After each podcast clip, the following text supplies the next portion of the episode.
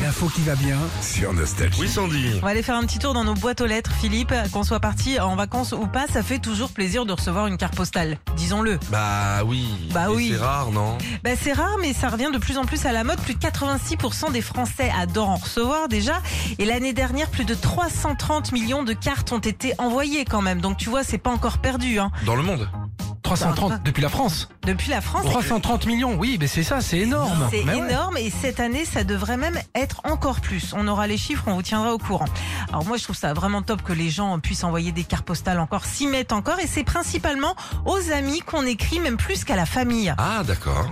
Euh, les paysages, les plages, les bikinis qu'on reçoit le plus souvent viennent même de, de Bretagne l'été. Ah. C'est là-bas où on envoie le plus de cartes postales et particulièrement cette année de Carnac, de Concarneau, euh, du golfe du Morbihan, Crozon, Belle-Île, Saint-Malo, Quiberon, la côte de Granit Rose. Avec des huîtres, quoi.